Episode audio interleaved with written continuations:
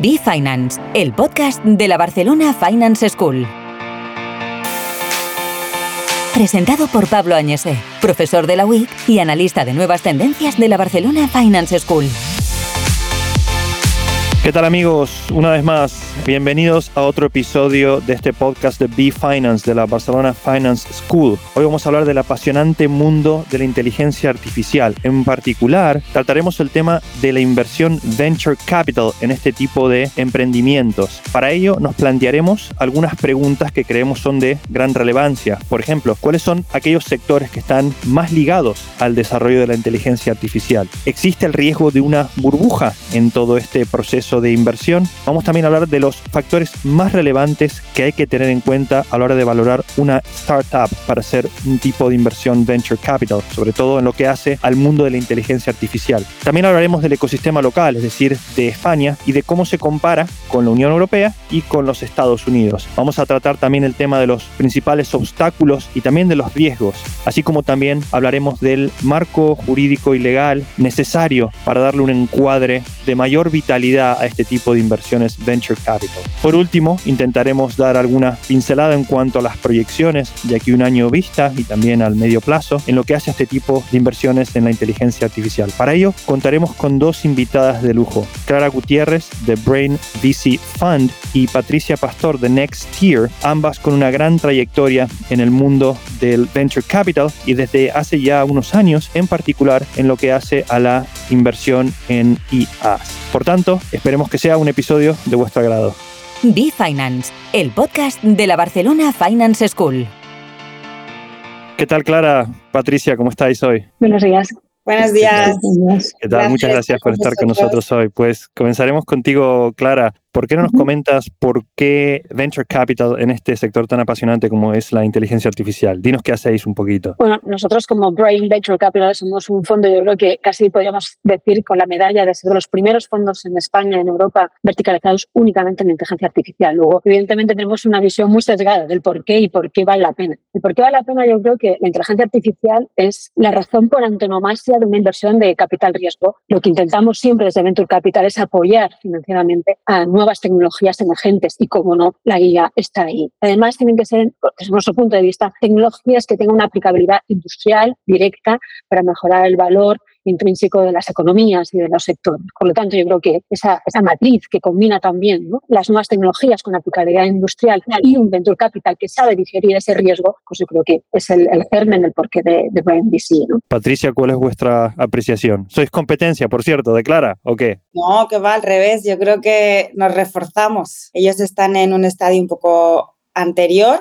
con lo cual es genial. Y nosotros, pues, este es el tercer fondo, digamos, que estamos trabajando, ¿no? Y mm, ya teníamos un portfolio anterior de unas 30 compañías en inteligencia artificial. Siempre entendimos la siguiente ola ¿no? de lo que vino con el Big Data, Machine Learning, inteligencia artificial, ahora generativa. ¿no? Entonces, todo es un proceso, digamos, de enriquecer el dato, la toma de decisiones, las predicciones, las optimizaciones, ¿no? y ahora pues se vuelve creativa y ya no está, digamos, en la antesala, sino que ya es tu compañera, ¿no? Y mm, siempre nos ha gustado estar en las olas que vienen y así como yo creo que todavía hay un 10% de, de, la población mundial que no entiende que esto no es de nicho, que esto no es una tecnología como cualquier otra, ¿no? sino que es la electricidad del siglo XXI. ¿no? Y esto es muy importante porque aquí siempre llega todo tarde. Entonces tenemos una oportunidad porque ya hay agentes que estamos trabajando, digamos, desde hace tiempo en lo que al principio fue la transformación digital de la industria y luego pues trabajar más en apoyo a la innovación y esto es algo que no todo el mundo lo ha asimilado y lo ha entendido todavía. ¿no? A mí me gustaría compartir una, un comentario que se suele hacer, que a veces parece o suena a crítica, ¿no? Que es, bueno, pero esto de la inteligencia artificial y hace rato que está con nosotros, ¿no? Hace tiempo que, que está dando vueltas y un poco ahora lo que vemos es pues toda esta explosión de, de, de, de, cosas nuevas que se van creando sobre algo que ya había. Por tanto, un poco en base a este comentario me gustaría saber cuánto creéis que hay de burbuja, porque puede que haya algo también de, ruido, ¿no? Como lo hay en todos estos eh, eventos disruptivos, como lo es el caso, por ejemplo, de las criptos y la blockchain o el caso de Internet en su momento. ¿Cuánto creéis que puede haber de burbuja en esto de la inteligencia artificial? Clara.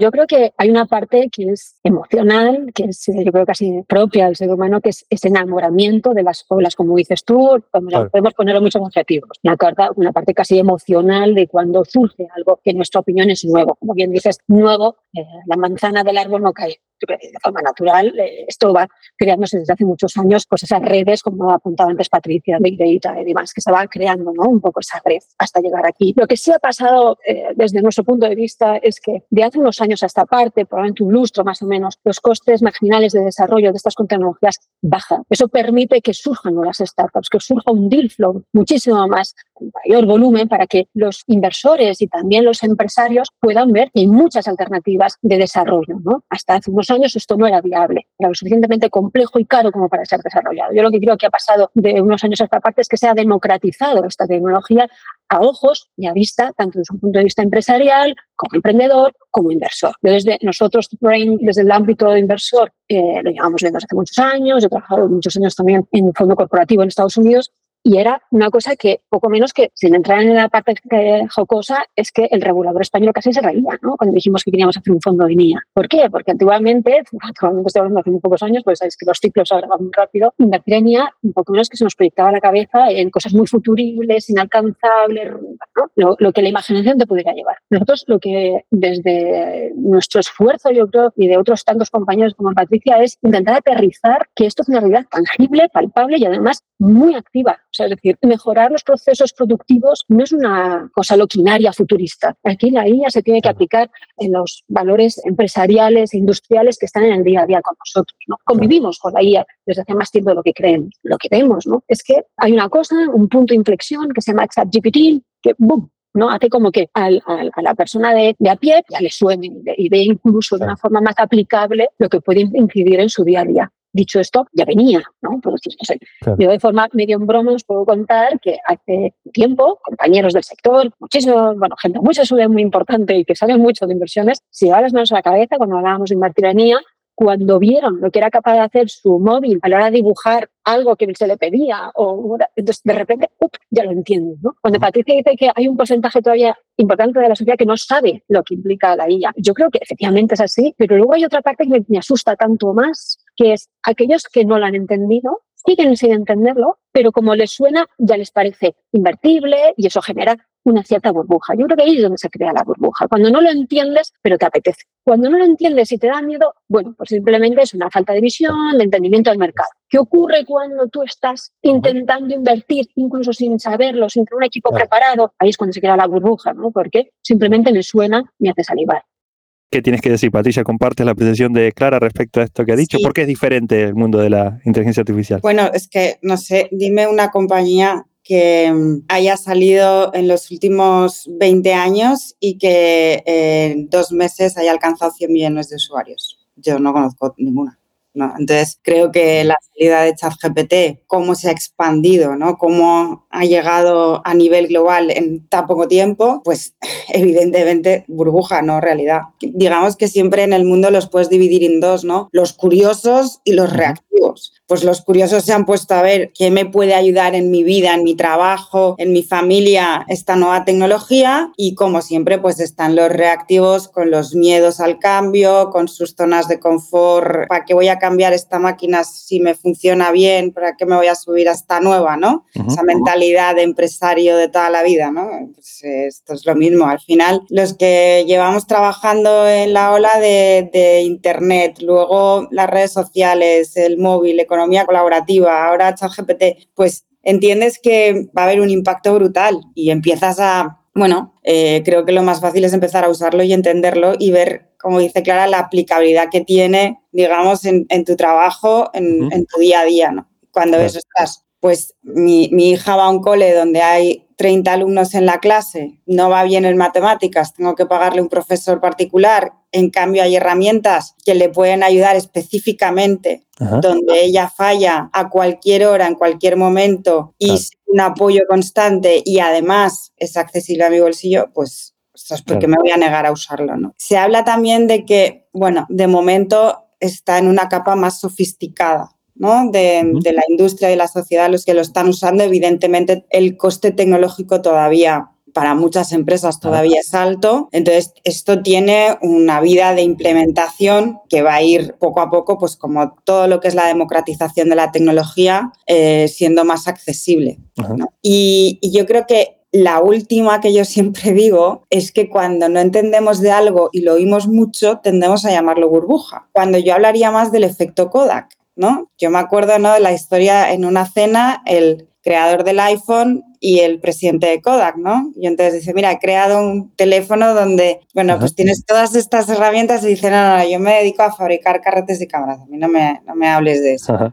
Bueno, pues todos sabemos lo que pasó. Y creo que esa es la mentalidad y, la actitud. En España, pues yo creo que los que estamos trabajando en esta industria no estamos muy contentos con lo que está pasando, ¿no? Porque se nos conoce por haber creado el primer consejo regulador no es muy innovador, ¿no? Em, cuando en Francia se ha creado un fondo público de más de 500 millones, una estrategia de apoyo a la innovación de la IA, se está creando el propio OpenAI francés, como está pasando en Alemania.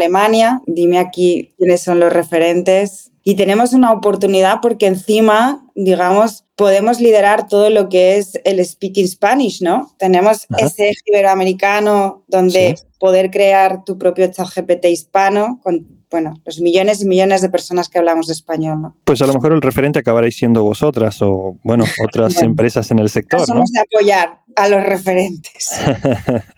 Muy bien.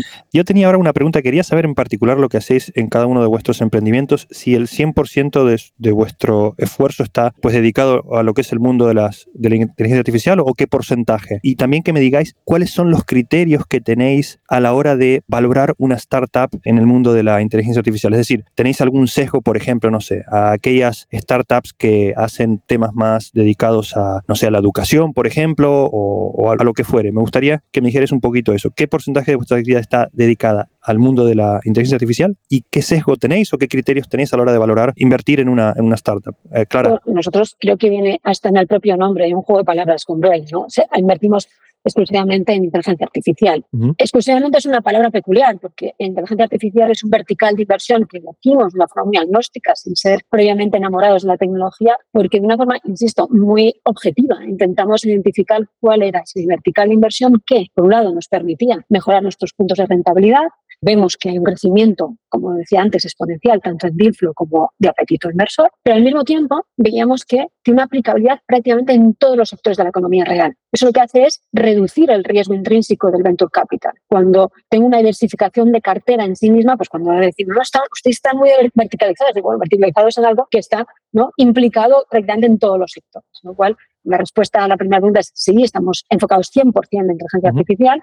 Aplicabilidad sectorial es múltiple. Eh, ahí no nos cerramos. ¿no? Sí que a la hora de priorizar, como todo fondo, subsectores dentro de la IA, lo que hacemos es una cosa muy poco romántica. Lo que hacemos es invertir en aquello que creemos que tiene una mayor probabilidad de éxito, evidentemente, y éxito que es para nosotros que tenga una mejor aplicabilidad industrial y por lo tanto tenga una éxito o venta a un corporativo, un incumbent del sector o siguientes fondos que estén muy aplicados. Es decir, por un ejemplo es igual estamos invirtiendo en Fast Delivery Times porque vemos que efectivamente las mejoras de la movilidad es importante, pero no invertimos a día de hoy en el coche autónomo. Nos parece suficientemente inmadura para que llegue a tener los buenos ratios de un VC como el nuestro. Luego, ¿qué priorizamos? Pues yo creo que en eso tomamos un poco la temperatura. Y lo que hacemos de una forma, no sé si lo hacen otros fondos, nosotros tenemos muy claro que se descorcha el champán cuando vendemos, no cuando invertimos. Y cuando vendemos, cuando hemos invertido en algo que sabemos que el mercado lo pide. Luego, por lo tanto, hacemos un gran esfuerzo en identificar qué es lo que se está demandando y qué es lo que se está necesitando en el mercado. Y cuando el mercado me refiero a los grandes incumbents de cada uno de los sectores respectivos en los que vendemos ¿no? y que invertimos. Porque creemos mucho en ese baile de elefantes y ratones, ¿no? Creemos que todo debe convivir no tanto que es un nuevo player a una irrupción tal que rompa todo el sector. Por lo tanto, pues la IA generativa evidentemente nos atrae muchísimo, nos atrae mucho EdTech, eh, tecnologías relacionadas con la educación, como indicaba Patricia en su ejemplo. Hemos invertido en tres compañías relacionadas con biotecnología. Tenemos a día de hoy casi 20 acuerdos con centros de investigación, desde el CSIC al Centro Tecnológico de Cataluña, etcétera, que nos nutre bastante ¿no? de estas nuevas tecnologías identificadas alrededor de la inteligencia artificial. No me quiero extender mucho más, pero más o menos es el resumen de nuestro día a día. Patricia, ¿cómo es vuestro caso? Bueno, nosotros la verdad es que identificamos oportunidades digamos que ya están en fase growth, ¿no? Es verdad que estamos viendo muchos exits en la parte más de fintech, insurtech, salud, ¿no? Yo creo que es donde más impacto está teniendo, ¿no? Y luego, pues también hay un tema muy importante de aplicabilidad, no solo en sectores, sino lo que van a ser herramientas agnósticas, ¿no? En la parte conversacional, texto, vídeo, audio, que está todo creándose y por llegar, ¿no? Entonces yo creo que ahí hay una oportunidad gigante. Estamos viendo cómo compañías que se crean de cero con un producto muy MVP, bueno, pues a los seis meses, ¿no? Eh, se están extendiendo, recibiendo rondas muy grandes, eh, porque es verdad que se ha abierto un abanico gigante de oportunidades complementarias a los grandes lenguajes, ¿no? Entonces es súper interesante ver cómo que está todo por hacer y ya tenemos, digamos, eh, mucho avanzado porque como dice como dice Clara, la IA no es nueva, pero sí la parte generativa, la parte co-creativa, ¿no? Entonces es verdad que en la parte de entretenimiento, en la parte de marketing, en toda la parte conversacional están habiendo eh, soluciones increíbles, ¿no? Y bueno, de momento muy, muy, con los ojos puestos ahí viendo cómo, cómo maduran, ¿no? Porque evidentemente ahora hay que ver quién va a ser el, el ganador, quién eh, se va a elegir en cada área, ¿no? Como el, el estándar y queda mucha partida por jugar todavía. Be Finance, el podcast de la Barcelona Finance School. Escríbenos a bfinance.podcast.bfs-ief.com. Pues muy interesante, Patricia, Clara. Yo la impresión que tengo hasta ahora es que nos encontramos en un proceso de prueba y error, ¿no? En donde estáis aprendiendo y estáis también asumiendo riesgos. Por ello, me gustaría saber que me dijeras un poco vuestra experiencia en cuanto a los riesgos principales que tenéis. Si habéis identificado algún patrón a la hora de, pues, de hacer este tipo de inversiones y cuáles son los obstáculos más importantes que os encontráis. Clara, si quieres empezar. Pues bueno, yo creo que es una muy interesante pregunta. ¿no? Yo creo que un buen venture capital debe hacer tanto más análisis del post-mortem de las compañías que de las propias inversiones. ¿no? Ahí se aprende mucho. Nosotros somos un early, early stage venture capital, es decir, invertimos en estadios relativamente tempranos. Y yo creo que parte de la, pues de la enjundia con la que nos enfrentamos es parte de esa, de esa inmadurez. ¿no? Una de ellas, y no es que lo diga yo, que no tiene mayor validez, es que los datos históricos empresariales de inversiones en startups nos demuestran que la gran mayoría de las razones de mortandad de una compañía es la falta de encaje en el mercado, el market fit. ¿Cuántas veces nos vemos, sobre todo cuando trabajamos con grandes tecnólogos en estas tecnologías tan avanzadas y en entornos muy académicos o muy de investigación, como decían en el CSIC, cuánto vemos personas que son tremendamente inteligentes, enamoradas de su desarrollo, pero se les olvida a veces, entre comillas, que esto tiene que tener una aplicación empresarial. Esto no es un white paper, esto tiene que tener una, un encaje y ese encaje te lo da el sector a la hora de sacar ese producto. Entonces vemos muchas veces ese beta eterno que les cuesta y nosotros tenemos que fomentar la salida al mercado, que es la mejor temperatura que te pueden dar si realmente hay un modelo de negocio ahí detrás, ¿no? O sea, cuanto antes mejor en ese sentido. De eso desde el punto de vista de riesgos, el riesgo de proyectos invertibles en inteligencia artificial, eh,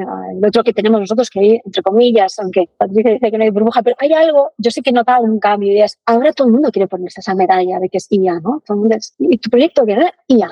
Nuestro equipo de, de due tecnológico tiene que hacer ahora mucho más esfuerzo en identificar aquello que no lo es. Es decir, como toda moda, pues todo el mundo quiere ponerse esa medalla, ¿no? Y nosotros tenemos que un poco limpiar el hueso de la paja. Más o menos es eso, ¿no? Es el de, tenemos que afinar mucho más, claro. eh, a cambio tenemos mucho más deal flow, o sea que no, no es una queja como tal, pero, pero sí que es nuestro día a día más, ahora, más concreto en este ámbito.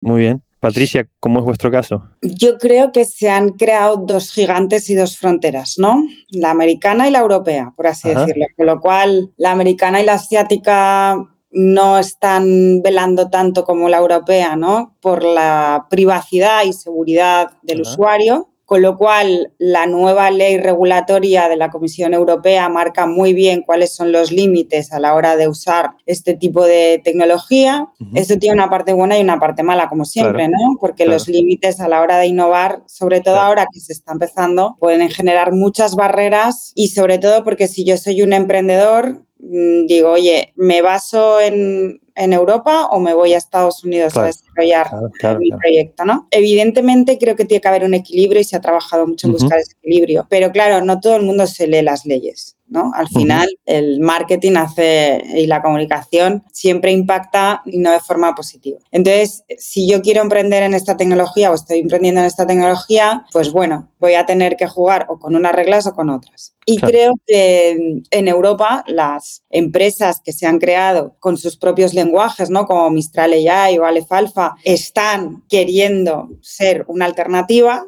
creo que lo están siendo, ¿no? Pero eh, sí que es verdad que todo el universo que va a envolver, digamos, los grandes eh, sistemas operativos, pues vamos a sufrir, yo creo que más que en las otros grandes hubs. Patricia, este comentario que has hecho en referencia a encontrar un equilibrio entre la regulación y, un poco el dejar hacer al emprendedor, yo creo que es algo clave, ¿no? Al final, siempre comentamos aquí en el podcast que la vida es un, es un gigantesco trade-off, ¿no? Si haces algo, deja de hacer otra cosa y la clave es encontrar ese equilibrio. Un poco, e, este comentario que has hecho me da pie a la siguiente pregunta, que es, en cuanto a lo que es un marco jurídico claro y transparente, que si dependiera de vosotras, ¿qué os gustaría ver como ese marco jurídico claro y transparente que os dejara hacer, ¿no? Por un lado, que os diera rienda suelta, pero que también os diera cierta seguridad a vosotros y también a, los consumidores o a, los dueños de las startups, en definitiva, que también son personas que asumen riesgo, ¿no? ¿Qué os gustaría ver como un marco legal óptimo que os diera cierta garantía? Bueno, en contorno a la IA, yo creo que Patricia la, ha adelantado bastante bien. Yo voy a poner otro también punto. Además de la IA, el hecho de ser inversores y de la creación de startups. ¿no? Estamos hablando de que España tiene un tejido empresarial muy mayoritario, casi más del 90% de pequeña pyme o micropyme, y parece que se nos olvida. ¿no? Parece que eh, se nos olvida dónde está nuestro gran grueso del tejido empresarial. Los que hemos trabajado al otro lado del charco en Estados Unidos nos hace salivar, ver la agilidad y cómo se fomenta la creación de estas compañías con lo que conlleva en la economía, la creación de empleo mucho más ágil, etc. Eh, yo creo que hay muchísimo emprendedor con ánimo, por lo menos emprendedor, que en España, debido a la regulación, pues, directamente ni se atreve o invierte, por no decir la palabra gastar, tanto tiempo y tantos esfuerzos en esa parte administrativa que nos parece que no avanza. La ley de nuevas startups intenta dar un paso en ese ámbito, no es denostable, pero creo que todavía estamos a años luz. Al final, el mundo de inversiones es global, competimos a nivel global, lo que no podemos es competir con este marco regulador que tanto la creación de compañías es algo difícil, luego crea una coleta a futuro en la que tienes que ir vigiliendo determinadas situaciones que, que no se te, se te quedan pegados a la piel. Y la otra, desde un punto de vista inversor, eh, hay muchísimos apoyos fiscales de inversiones en otros países, y no estoy hablando ya con la, con la comparativa fácil de Estados Unidos, con nuestros hermanos países europeos. Luego, por lo tanto, a la hora también de atraer inversión, también es más complejo. Luego, si es más complejo crear compañías y es más complejo eh, tener un incentivo fiscal para esas inversiones, pues nos hace nadar en un mar más complicado. Aún así, figurados como estamos, ¿no? Tenemos muchísimo apetito inversor, seguimos teniendo una buena creación de compañías, o sea que yo creo que con un mínimo entorno un poquito más favorable podríamos ser bueno, pues un player muchísimo más potente. Y por último punto, yo creo que nos falta marketing, nos falta posicionarnos. Ah, yo cuando estaba en Estados Unidos, España era ese sitio tan chulo de playa y palmeras, que no lo niego, fenomenal, ¿no? Pero cuando hacíamos inversiones en, San Francisco, nadie podía creer que teníamos equipos tan o mejores, tecnológicos en este caso, en la Politécnica de Valencia. Es que no, no se lo podían creer y es así, técnicamente es así. encima somos más baratos, tenemos un capital humano muchísimo más barato, pero tan o mejor formado. Yo creo que deberíamos tener muchísimo más orgullo patrio, desde un buen sentido de la palabra, para la hora de posicionar nuestras compañías. Y para atraer a los emprendedores, ¿qué atrae a los inversores a España? Los exits. Decir, nadie va a invertir, no van a venir grandes palabras de capital si no somos capaces de demostrar a los inversores que de aquí salen grandes proyectos y exits que se posicionan ¿no? como grandes deals. Tenemos pocos, algunos llamativos, pero relativamente pocos en comparación. ¿no? Entonces, tenemos también que fomentar ese, ese ámbito. Patricia, ¿qué te gustaría ver a ti en lo que es un poco el marco eh, jurídico para no acabar en, sol y playa, ¿no? Como decía ahora Clara. Sí, me encanta, ¿eh? Pero... Sí, sí, a creo que a todo el mundo, sí, sí. Pues mira, yo tengo en el BORA gente muy potente que están en, San Francisco, entre ellos españoles, o que están en, UK y todos quieren volver y no pueden. Porque digamos que no hay la suficientemente ambición para encontrar proyectos que les permita, ya no es un tema solo de budget, o sea, no es un tema económico, es, es proyectos que tengan la suficientemente ambición, mentalidad, cultura para involucrarse, ¿no? Y con los fondos pasa lo mismo. En España los fondos el riesgo bueno, son fondos de capital riesgo, pero yo la verdad es que viendo lo que hacen cuando quieren invertir, el otro día una startup que invertimos, que soy Advisor, le han tenido nueve meses con un temp pues mátala ya, ¿no? O sea, nueve meses con un temp para meterle un ticket, ¿sabes? Que no llega ni a 500 mil euros. Tú te llamas fondo de capital riesgo. Lo siento por mis compañeros, ¿eh? pero quiero ser clara. Pues no, los fondos pues, los fondos, no hay ningún fondo de mil millones aquí, como sí que lo hay en Europa o en Estados Unidos. Fondos todos muy pequeños, para capital semilla, para ver si, sabes, se lo vendes a, como una integración o una corporación. Así no se crean los nuevos Spotify de un país. ¿Sabes? No. Entonces, con esa mentalidad, pues es muy difícil que podamos evolucionar y, ser competitivos, ¿no? Y creo que no se está atendiendo suficiente a ese eje iberoamericano tan importante, porque al final escalar en Europa es muy complicado. Cada país es pequeño, tiene diferentes regulaciones, diferentes idiomas, o sea, es, es un dolor en cambio, bueno, con todas las barreras que puede tener Latinoamérica, es verdad que la cultura, el idioma, digamos, ayuda muchísimo y luego es una puerta de entrada eh, natural a Estados Unidos. Cuando he invertido en Latinoamérica me he encontrado en el cap table, en el consejo, con fondos americanos que no me los he encontrado cuando invertí en España. Entonces, muchas startups latinoamericanas quieren entrar a Europa a través de España, pero también escalan a través de Estados Unidos. Yo creo que hay que fijarse más en y favorecer más esos, esos ejes. ¿no? Creo que hay una, una súper oportunidad. Además, claro, es una región gigante, con lo cual bueno, no, te la acabas nunca, ¿no? Si quieres buscar oportunidades o coinvertir. Es verdad que nosotros somos un ecosistema respecto a ellos mucho más sofisticado, ¿vale? Entonces ellos están ahora emprendiendo en cosas que nosotros pues hace tiempo que ya hemos resuelto, pero sí que es verdad que al igual que nosotros tienen un talento exquisito y, son una oportunidad también, ¿no? Con lo cual yo apostaría más por ese eje que el europeo, sinceramente. O sea, al final nosotros hace tres años empezamos con las misiones a Miami porque nos preocupaba que nuestro portfolio tenía problemas de escalar en Europa y dijimos, oye, pues hay que abrirles otras puertas, ¿no? Cuando pasó el post-COVID, ¿no? Que empezó a olerse la recesión y empezó a olerse que esto iba a haber un parón y empezamos a encontrar Miami como un hotspot, como una puerta de entrada entre Estados Unidos, Latinoamérica, era como la ciudad donde convergía ¿no? ambas culturas y empezamos a hacer misiones para ayudar a, startups. Luego se apuntaron empresas, luego se han apuntado inversores, ya llevamos siete eh, misiones, volvemos a en abril y creo que son ese tipo de cosas las que al final como inversor tienes que ayudar a abrir cosas nuevas a tus startups cuando ves que bueno, pues el mercado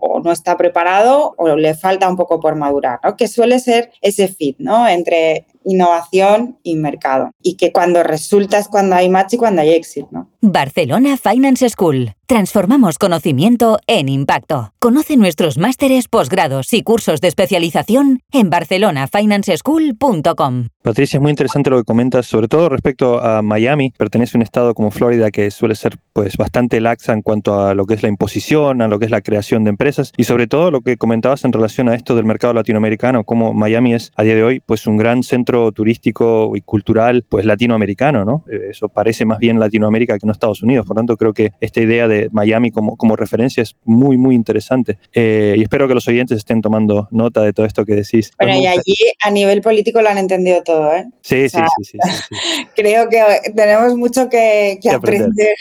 Pues la siguiente pregunta va por ahí, Patricia. Si queréis, yo os iba a preguntar ahora, pero un poco ya lo habéis, eh, creo que la intuición eh, ya la habéis transmitido, y es cómo veis un poco el contexto local y si acaso europeo, si queréis, de aquí a un año y, y si acaso de aquí a cinco años, si queréis jugar un poquito a, Nostradamus. Clara. voy a romper una lanza por, por Europa, ¿vale? Yo, cuando estaba en Estados Unidos, hace tiempo que dejé de oír y de ver el emprendedor medio enamorado por la emprendeduría. Trabajaba en M&A, en fusión de adquisiciones y luego en un fondo de IPOs, ¿no? O sea, estamos en estadios más maduros. Lo que veía eran gente rebotada de la crisis de Lehman que habían bajado de una costa a la otra y lo que se dedicaban era a levantar rocas. Pero honestamente, ese romanticismo alrededor de la emprendeduría empezó a brillar ¿eh? por su ausencia. Cuando volvimos a España, lo que nos encontramos fue un mercado que estaba todavía muy, muy inmaduro en comparación. Lo que comentaba Patricia de que pues estar meses desde un punto de vista de un inversor y desde un punto de vista de un emprendedor. O sea, a mí cuando empiezo una conversación en España, lo primero que me dicen es, quiero firmar un NDA, y digo, no firmo un NDA como VC desde hace 15 años. O sea, que, y, más de una vez nos hemos levantado una mesa de negociaciones, nos hemos ido ¿eh? la primera vez. Es decir, vimos que había todavía bueno, pues mucho por remar y por... Pero yo creo que el mercado en Europa y en España ha ido madurando, ha ido entendiendo con una velocidad eh, brutal y vemos que ya tenemos emprendedores de segunda y tercera generación, que no digo de nacimiento, sino de haber emprendido. Esa experiencia es muy valiosa. Nos ahorramos toda esa parte ¿no? de comentarios fuera de lugar, de, procesos lentos y tediosos, de valoraciones solamente dislocadas que no terminan en conjar. ¿no? Otro punto importante que vemos aquí es que, como os decía antes, tenemos grandes pensadores y tecnólogos capaces de enamorarse de esa propia emprendeduría.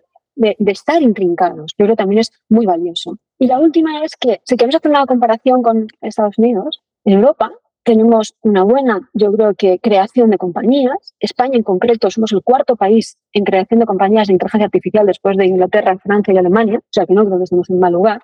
Lo que pasa es que encima somos bastante más baratos en comparación. Tenemos unas valoraciones medias bastante más bajas y no digo con respecto a Estados Unidos, que eso es fácil de comparar. Me refiero a nuestros países vecinos. Si me permitís un poco la expresión, buenos, bonitos y baratos. Y eso ha hecho que los datos de los últimos años a esta parte es que los fondos internacionales que están llegando a España superan a los fondos invertidos nacionales. Y vuelvo un poco al tono jocoso de antes, y no es por la playa y las palmeras. ¿no? Yo tengo compañeros del Valle de San Francisco que me están ahora pidiendo dónde hay buenos deals aquí. ¿no? En España y en Europa en general.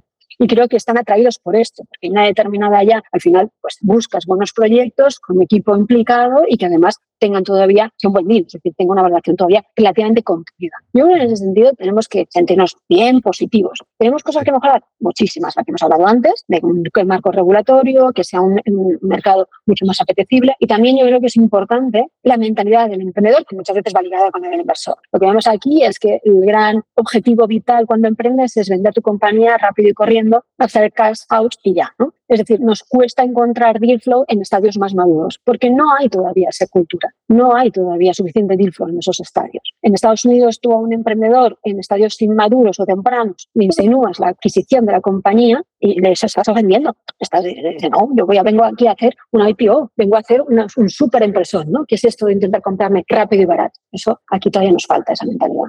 Patricia, ¿cuáles son tus predicciones para los próximos años? Uf, eh, difícil, ¿eh? Porque, claro, estamos ahora navegando una, una, nueva ola. Bueno, yo más que predicciones voy a pedir deseos, ¿no? Entonces, la carta de Reyes, venga. La carta de Reyes, ¿no? Eh, yo creo que todos los que hemos terminado ¿no? viviendo en nuestro país, por mucho que hemos vivido fuera, viajado y trabajado en proyectos fuera, y aunque nuestros proyectos siguen siendo internacionales, hemos decidido volver y basarnos aquí, pues siempre tenemos ese deseo que lo público y lo privado se alineen, ¿no? Y, que nos facilite, ¿no? Por lo menos que no sea un problema, ¿no? Sino que nos... Que no moleste, vaya. Exacto, ¿no? Que nos facilite eh, pues para mejorar y para para triunfar en nuestra industria. Eso yo creo que es muy importante. Luego, pues, bueno, Clara lo sabe, eh, que ya también pertenece a, a Winvest. Winvest es una fundación de mujeres inversoras. En España, Estados Unidos Latinoamérica. Yo soy la, la, embajadora en España. Estamos ahora creando comunidad. Bueno, no te puedes ni imaginar lo que es como mujer tener un proyecto como este eh, y enfrentarte al mundo. O sea, creo que por mucho trabajo que se esté haciendo por todos los agentes, ¿no? Creo que queda mucho por hacer. En Latinoamérica, por ejemplo, hubo un caso de éxito y es que el BID que era eh, pues, el Fondo de Fondos Públicos en Latinoamérica, ayudó mucho a generar ese ecosistema de mujeres GP y socias de fondos, ¿no? Poniéndolo casi como una cláusula, ¿no? Y mm, creo que en Europa queda mucho por hacer en ese sentido, porque mientras el capital no invierta en mujeres como nosotras y más, con, con, ambición, con independencia, con management, con visión, ¿no? Con ganas de trabajar en tecnología sofisticada, eh, ¿no? Eh, que parece como que, bueno, en el mundo de la inversión siempre, ha sido más el mundo de los hombres que de las mujeres. Pues creo que es un círculo vicioso porque al final pues tenemos una visión de apoyar más a mujeres emprendedoras, ¿no? Entonces, mientras las mujeres no inviertan en mujeres y esas mujeres que gestionan, ¿no? Las inversiones luego ah, terminen, ¿no? Emprendiendo en fundadoras emprendedoras, ¿no? Pues es un círculo que se retroalimentará. Y creo que es un tema de equilibrio. No es ni que hayan más hombres ni más mujeres, es un tema de equilibrio, es un tema de mentalidad y es un tema cultural. Entonces, para mí creo que esa es la, siguiente mm, etapa que se tiene que trabajar. Patricia, ¿tú crees, y perdóname aquí un poquito la incorrección política, pero ya que estamos, eh, de eso va esto, ¿tú crees que es posible un equilibrio entre esa participación del Estado promoviendo, a lo mejor, como tú dices, en este caso, un, rol eh, más importante de las mujeres, y por otro lado, una mayor libertad de acción de esos emprendedores o emprendedoras que deseen hacer? Me parece que a veces uno quiere abarcarlo todo, ¿no? Y se encuentra con obstáculos que, que a lo mejor uno no, no, había, no se había planteado originalmente, ¿sabes? No sé, es un poco mi impresión. No queremos que no haya una interferencia muy grande de ciertas entidades, pero por otro lado volvemos a pedir ayuda a esas entidades. Me pregunto si es sostenible eso. ¿Qué crees? ¿Sabes el, el problema que tú, pues en una red social ves una foto de cinco hombres anunciando un nuevo fondo y nadie se Es un problema. ¿No? Es un problema ese. No, lo único es que ahora, ¿cuándo has visto una foto de cinco mujeres anunciando un nuevo fondo? Yo no lo he visto. ¿Es un problema eso? Claro que es un problema, ah. porque cuando te vas a las estadísticas y hablas con emprendedoras, pues al final hay un tema de empatía. Es decir, yo no tengo cuotas ni voy a invertir más en hombres que en mujeres, pero sí que es verdad que nos entendemos mejor y es que eso es así. Entonces, si queremos que llegue un momento en el que da igual invertir en un proyecto que esté fundado por una mujer, por un hombre, ¿no? Pero yo simplemente recojo el feedback de founders mujeres, ¿no? y me parece bueno, pues lastimoso ¿no? lo, que, lo, que, pues lo que les pasa. ¿no? Pero es que nos pasa también a nosotras, ¿no? O sea, pues cuando digamos que estás trabajando en, en, crear tu proyecto. Con lo cual, ¿es un problema? Sí. Es que por desgracia lo es y es la realidad. Si tú ahora coges Pablo y te sientas con 100 mujeres inversadas y con 100 mujeres emprendedoras, pues lo entenderías. Pero como no te sientas, pues no lo sabes. ¿Por qué? Porque claro, no es tu problema, ¿sabes? Nosotras, como lo vivimos y lo sufrimos, pues al final hacemos comunidad y es una red de negocios, como otra cualquiera. Empezó, fíjate, porque a una mujer pidió entrar en un chat de VCs y le dijeron que no porque hablaban de temas de hombres. Y entonces, yo, como, pequeño, como pequeño ejemplo, ¿eh? Sí, dale, claro, dale. A mí, mi entorno, ¿eh? pero mi entorno más cercano, si me es un tío, me gusta todo lo estereotipado por tíos. Me encanta el baloncesto. Hablamos de Donkey cuando quieras, de Mbappé y de todo demás. Yo soy prototípicamente de tío. Hago bromas sobre suegras, o sea, es decir, realmente me caen bien los tíos en general. ¿eh? Tengo más amigos chicos que chicas. Dicho este disclaimer, para que no quede claro que no soy una aversiva al mundo masculino, todo lo contrario, encanta y, estoy muy, ya te digo, yo creo que tengo una vena ahí muy masculina.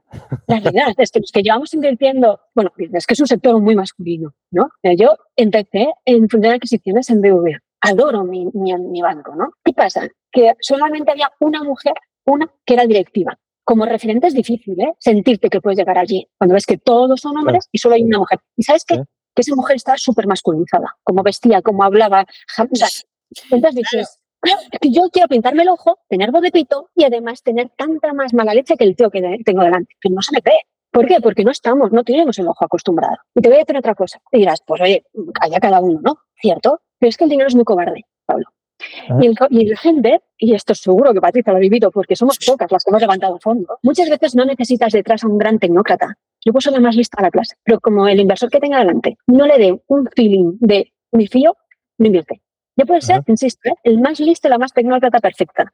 Y ese me lo creo, me siento cómodo, te lo da cuando tu ojo humano está acostumbrado a verlo, cuando entra en esa rutina. Necesitamos crear esa rutina, entre comillas, para que no cree aversión, temor, extrañeza, porque el ser humano, y ya me da igual sea hombre o mujer, el ser humano tiende a sentirse cómodo en aquel ámbito en el que está acostumbrado a estar.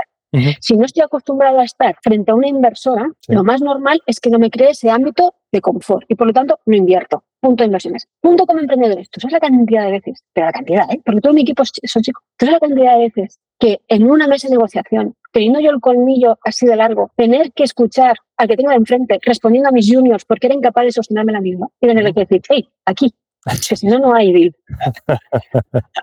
¿Me entiendes? Entonces, yo le, yo le he dado el punto cómico y ya, como comprenderás, a mis 40 y muchos ya esto lo tengo bastante lidiado. Pero lo que tenemos que hacer, yo doy muchas charlas en las universidades porque necesito que las chicas piensen que si quieren, no que se les va a forzar ni que deben hacerlo, pero que si quieren, se puede. Porque tengo un referente como Ana Patricia Botín es maravilloso, pero te ves un poco lejos ¿no? de ser Ana Patricia Botín. Necesitamos unas claras, unas patricias y sí, se puede, se puede. se puede ser inversor y se puede ser emprendedor, ¿vale? Siendo mujer. Muy bien. Clara, Patricia, pues muchísimas gracias por vuestro tiempo. Creo que yo al menos he aprendido mucho, espero que nuestros oyentes también. Queda para otra ocasión, a lo mejor este último tema que habéis abierto, que hay mucha tela para cortar aquí y es súper interesante. Pues otra vez muchísimas gracias. gracias. Muchas gracias, por vuestro tiempo, de verdad. ¿eh? Ha sido muy instructivo. ¿eh? Gracias a ti, Pablo. Y pues amigos oyentes, muchas gracias por estar ahí. Ya lo sabéis, no hay soluciones, solo trade-offs. Hasta la próxima. Be Finance, el podcast de la Barcelona Finance School. Escríbenos a bfinance.podcast.bfs-ief.com. Suscríbete ahora y estate atento al lanzamiento de los próximos episodios. Barcelona Finance School. Transformamos conocimiento en impacto.